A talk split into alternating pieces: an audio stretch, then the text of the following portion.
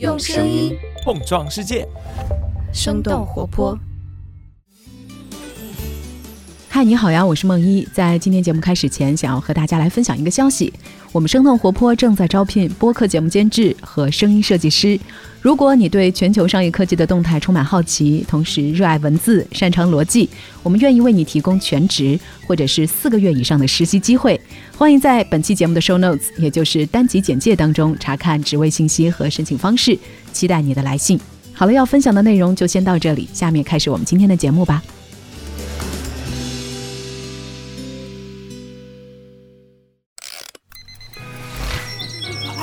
欧美不知道你最近在社交媒体。生动早咖啡与你轻松同步日常生活与商业世界。嗨，早上好呀！今天是二零二三年的八月十七号，星期四。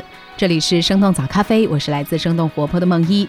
今天我们首先会来关注到的是茶百道上市的最新动态，也会和你一块来看看百度在汽车领域的多个变化。当然，中东国家加入 AI 军备竞赛也值得我们的关注。那就让我们一起用几条商业科技轻解读，打开全新的一天。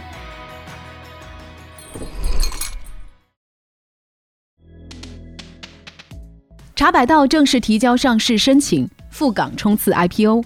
八月十五号，新茶饮品牌茶百道向港交所递交了招股说明书，提交了上市申请。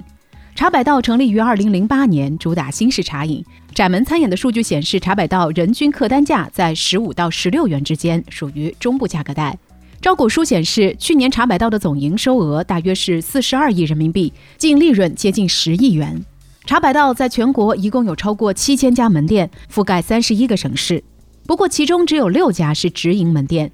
由于他们也采取了加盟模式，货品和设备销售也占据了茶百道超过九成的收入。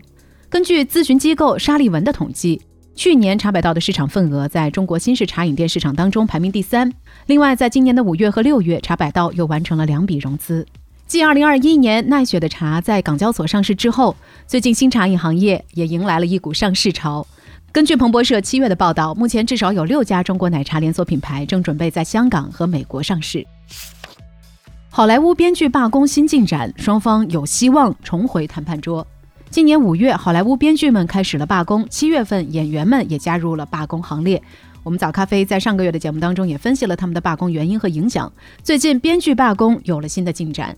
根据彭博社八月十五号的报道，电影电视制片人联盟 （AMPTP） 也就是影视公司和流媒体平台的资方代表，向美国编剧协会 （WGA） 提出了一个新的方案。在人工智能的问题上，资方已经同意不会用人工智能取代人类编剧，会确保剧本由人类编剧创作。在基本待遇的问题上，资方也同意把编剧第一年的基本工资提高百分之五。另外，由于编剧和演员们在流媒体时代的重播版权费被大幅度的降低，他们要求从流媒体平台获得回报。在这一问题上，资方提出将会和编剧共享流媒体服务上的观看时长数据。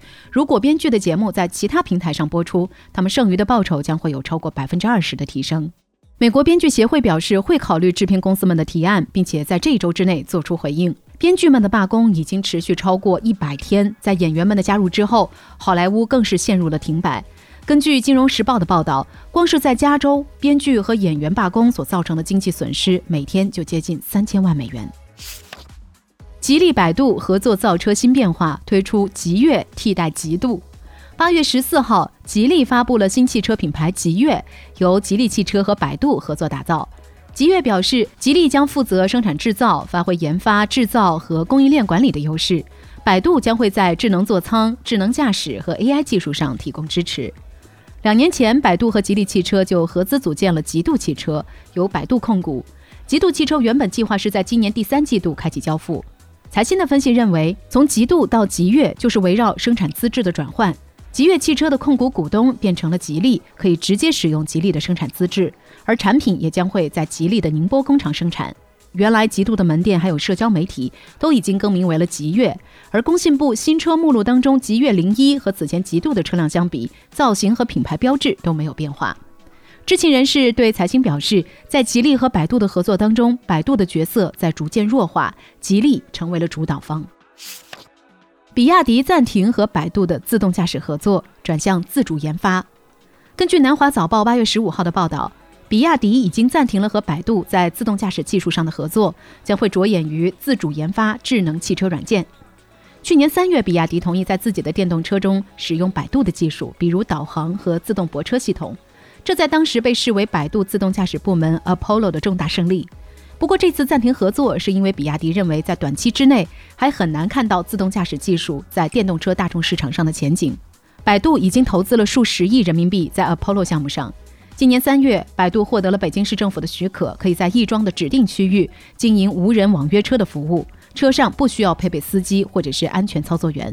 南华早报认为，这次合作的取消反映了中国自动驾驶行业所面临的困境。由于技术问题、监管限制和安全问题，完全自动驾驶的实现还非常困难。腾讯音乐二季度在线音乐的付费用户破亿。八月十五号，腾讯音乐娱乐集团发布了今年二季度的财报。财报显示，二季度腾讯音乐的总收入大约是七十三亿人民币，净利润超过十五亿元，相比去年同期增长接近五成。由于音乐订阅收入和广告收入的增加，在线音乐服务收入增加接近了百分之五十，在总营收中的占比从过去的不到三成增加到接近六成。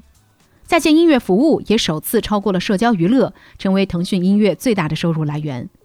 腾讯音乐的在线音乐付费用户数已经突破了一亿大关，用户数量和付费率也都创下了历史新高。从去年开始，腾讯音乐的社交娱乐服务收入就一直在下滑。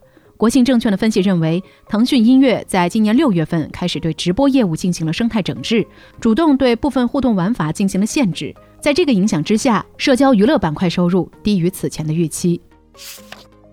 中东国家购买英伟达芯片加入 AI 军备竞赛。根据《金融时报》八月十四号的报道，沙特阿拉伯和阿拉伯联合酋长国也加入了全球 AI 军备竞赛，他们正在购买数以千计的英伟达 AI 芯片。知情人士透露，沙特已经通过阿卜杜拉国王科技大学购买了至少三千枚英伟达 H 一百芯片，总价值超过一亿美元。沙特将使用这些芯片构建自己的云服务和大型语言模型。另外，这所沙特大学还拥有至少两百个英伟达 A 一百芯片。目前，他们也正在开发搭载了数百个英伟达芯片的超级计算机，这台计算机也将会在今年投入使用。阿联酋也获得了数千枚英伟达芯片。作为在2017年成为全球第一个成立人工智能部的国家，阿联酋政府已经发布了自己的开源大语言模型。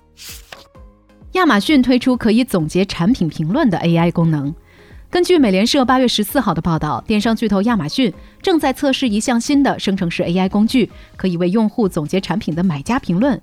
生成的内容将以文字的形式展示在产品详细页中，用户可以更快地了解其他买家的意见和评价，从而节省了筛选和阅读大量评论的时间。